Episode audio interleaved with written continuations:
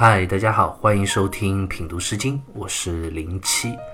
这一讲呢，我们要来一起聊一下唐风里的《杨之水》这首诗歌。《杨之水》这个标题啊，我想我们已经非常熟悉了。在《诗经》之前的《王风》和《正风》里，我们都读到过以《杨之水》作为开篇第一句的诗歌。大家如果不记得，可以回过头再去温习一下。我们在之前的诗歌里就讲到过。以“羊之水”这三个字开篇的诗歌啊，应该是当时一个非常流行于民间的常用的曲调。一般用“羊之水”作为开篇的诗歌，基本上都表达了诗人心中对于现实的一种无力和无助之感。之前讲到过两首“羊之水”的诗歌开篇，都是“羊之水，不留数星，不留数处”。就是诗人借用微小的水流漂浮不起木材来隐喻自己力量非常的微小，无法改变现实的这种忧伤之情啊。那我们今天要看到的这首《唐风》里的《杨之水》，其实诗人也是要表达一种无力无助的情绪。那诗人究竟面对了一个怎样无法改变的现实处境呢？又为何无法改变这一切呢？我们就一起来品读一下这首诗歌。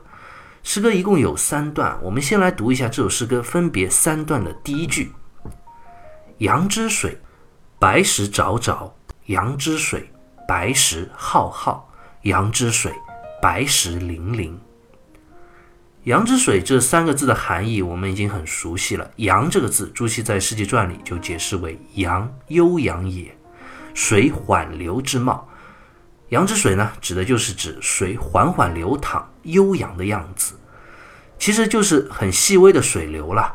那接下来这一句啊，和我们之前读到的阳之水诗歌就有所不同了。诗人并没有讲到“不留数星，不留数处”这样的句子，而是讲“白石凿凿”。凿凿这两个字就是指石头非常鲜明的样子。诗人在第一句中就讲，在这微小缓慢的涓涓水流之中。白色的石头啊，鲜明而光亮，非常的明显。那接下来第二段讲到的白石浩浩，和第三段讲到的白石粼粼，其实也是相似的含义。浩浩是洁白鲜亮之意，粼粼呢，也是指水清澈，石头非常明显的样子。那问题就来了，我们刚刚就讲到过，阳之水为开头的诗歌啊，一般都是表达一种无力无助之感。比如之前讲到的诗歌，都是讲。不留数星，不留树处，用微小的水流飘动不起木头来表达这种无力无助之感，那还是很好理解的。那这首诗歌怎么说了半天，一直在说水中的石头呢？这水中鲜明的白石又和无助无力之感之间有什么关系呢？宋代的苏辙就说啊：“阳水以求其能流，虽物之易流者，有不能流矣。”而况于石乎？意思就讲，微小的水流啊，飘不动木材，可能是因为水流比较微弱了。那如果水流大一点，可能还有希望把这些木材给飘动起来。因为至少木材本身是一种可以浮于水面的物体啊。但是水中的石头呢？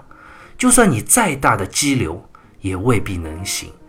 那如果说作者用水中的鲜明的白石来比喻现实中无法改变的事件的话，那这无法改变的程度，要比我们之前讲到的那些树心、树土这些木材要更加深，更加让人觉得无能为力。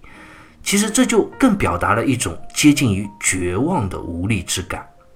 那是什么样的现实如此的无法改变呢？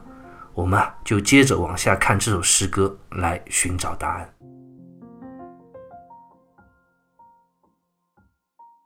我们接着来分别看诗歌前两段的第二句啊：“素衣朱帛，从子于沃；素衣朱绣，从子于胡。”素衣朱帛和后面第二段所讲的素衣朱绣，都是在讲穿着打扮。素衣呢，指的就是古人的中衣，也就称为里衣啦，是衬在里面穿的，一般是白色的。但是这件衣服啊，可不是纯白色的，因为还有朱帛。朱指的就是红色的意思，那帛呢，是指衣领。朱帛就指在素白色的衣服的衣领啊，这个部位是由红色的。那这个红色是什么呢？作者在第二段的这一句啊，就把这个画面再拉近了一点，我们就看得更清楚啦。珠绣，绣就是指刺绣的意思，意思就讲这个衣领上原来这个红色是精美的刺绣。那问题就来了，诗人为什么要在这里写这样一个穿着素衣、领子上有着红色刺绣的装扮呢？而且分别还要两段，一步步的带我们读者的视线聚焦到这个红色的刺绣衣领这样一个非常重要的细节上。他不就是穿了一件领子上有刺绣的衣服吗？这有什么好特别描写一番的呢？那大家可能就有所不知了，这其中可是有老大的深意了。方玉润在《诗经原始》里就解释说啊：“大夫中医易用素，不必以绣服为领。绣服为诸侯乃得服之耳。”什么意思呢？就是讲春秋时代啊，不同的贵族等级穿着的衣服也是不同的。一般来说，大夫级别的贵族啊，他们所穿的中衣，也就是素衣了，应该是完全的素衣，没有领子上刺绣修饰的。只有到诸侯级别的贵族所穿的中衣，在领口上才会用红色的线来刺绣图案。那这样一来就有意思了，诗中所描写的这个穿着素衣、刺绣衣领的人。按他的这个衣装打扮来看的话，他的身份应该是一位诸侯级别的贵族了。诸侯等级就相当于是春秋时期的一个分封国家的君主了。那我们之前讲过，唐风里的诗歌都是当时晋国的诗歌。那难道这个人他的身份是晋国的君主吗？那我们先不管这个人到底是谁啊，我们接着往下读下一句：从子于沃，从子于胡。这一句虽然简单，很好理解。沃指的就是当时晋国的曲沃了，这个地方。胡这个字呢，经过后人的考证，指的也是曲沃这个地方。所以这一句意思就是讲，诗人在说啊，我跟着你一起出发去曲沃。从文字表面看就是这么简单，看似啊毫无深意，但是背后的意义啊却非同一般。为什么诗人在这里突然要说到曲沃这个地方呢？这和之前一句讲到的素衣朱伯之间又有什么联系呢？这就要讲一个关乎整个晋国发展历史轨迹的一个重要事件了。这个事件和曲沃这个地方有着密不可分的联系。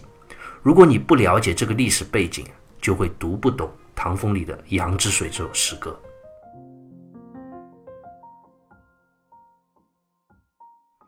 那这个故事从哪里讲起呢？就要从一个给孩子起名字的故事讲起。谁给孩子起名字呢？这个人就是晋国的第九任国君晋穆侯。晋穆侯啊，当时娶了一位齐国的女子为妻。那不久呢，这位妻子就怀孕了嘛。但这个时候啊，当时的周天子周宣王就命令晋国要组织军队和周王室的军队啊一起去征伐戎狄。也就是周边的那些少数民族异族，结果呢，这个仗啊打得非常的不顺，周王室的军队没打多久就败逃而走了，那剩下晋国的军队当然也就军心涣散了，结果也是吃了败仗，输得很惨。那晋穆侯呢就特别的不爽不开心，正好这个时候他的大儿子就出生了，那出生就要取名字了。那这时候晋穆侯心情非常不好啊，他就给这个大儿子取名字叫仇，也就是仇敌的仇，用以表达心中的这种怨恨之情啊。好了，三年之后，晋国啊又跟周边的一个少数民族北戎在千亩这个地方也打了一仗，这次的战局就完全不一样了，晋国大获全胜。那恰恰这个时候呢，他的妻子啊又给他生了个小儿子。那这个小儿子出生，那也要起名字啊。《史记·晋士家》里就记载说啊，十年伐千亩，有功生少子，名曰成师。意思就讲，因为千亩之战这场战争，晋国大获全胜，晋穆侯心情非常愉悦，非常开心。那这时候就给他刚刚出生的这个小儿子取名叫成师，成就是成功的成，师就是师傅的师。意思就是说，出师马到成功，军队胜利的这样一种含义了。那我们就看这个晋穆侯啊，其实他挺任性的，是吧？给孩子取名字也不考虑很多其他的，不像我们现在取名字啊，要看生辰八字啊、五行啊缺什么多什么，然后父母对孩子有什么美好的期望啊。哎，不的，晋穆侯他这些都不考虑，他完全就是凭当时自己的心情。给大儿子起名字的时候啊，心情不好就叫他愁；给小儿子起名字的时候啊，心情特别爽就叫他陈师。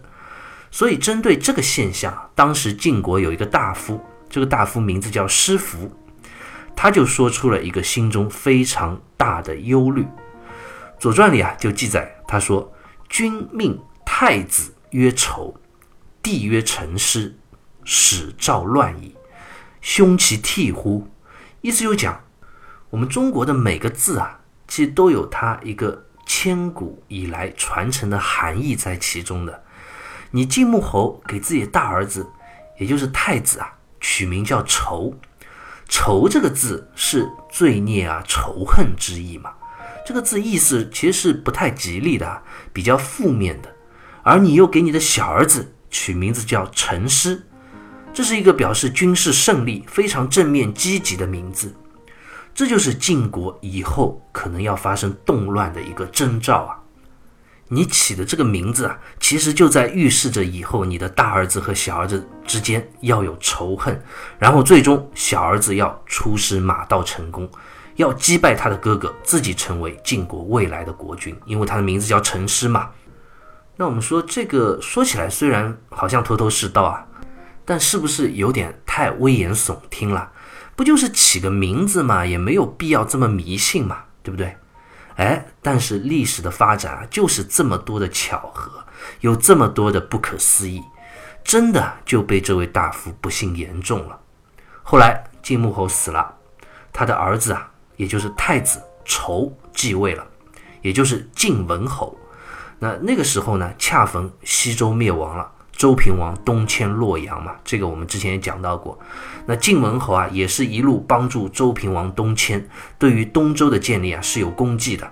那后来晋文侯去世之后啊，他的儿子晋昭侯继位，这时候真正的故事就要开始了。晋昭侯他继位之后，就封他的叔叔陈师，也就是我们刚刚讲的原来那个晋穆侯的小儿子啊，仇的弟弟。那晋昭侯就把这个陈师封到了曲沃这个地方，哎，看曲沃这个地名就出来了啊。那晋国的动乱和分裂啊，也是从这个时候埋下了祸根。陈师到了曲沃之后，他在曲沃造的城市啊，比晋国国君的国都还要大。这是完全不符合规定的。那晋国的国君是诸侯等级的贵族，城市呢，它只是一个大夫等级的贵族。大夫的城市应该在建造上各个方面都要比诸侯低一个等级。但是城市呢却不然，它的曲沃造的规模啊比首都还要大，而且啊还招兵买马，势力不断的壮大，最后就造成了晋国的分裂。而且这个分裂啊，不是一时的分裂，不是说太子仇和他的弟弟陈师之间这两个兄弟的分裂，而是从太子仇他的儿子晋昭侯开始，这一支的子孙后代和曲沃的陈师这一支的子孙后代，他们之间长期的一种分裂状态。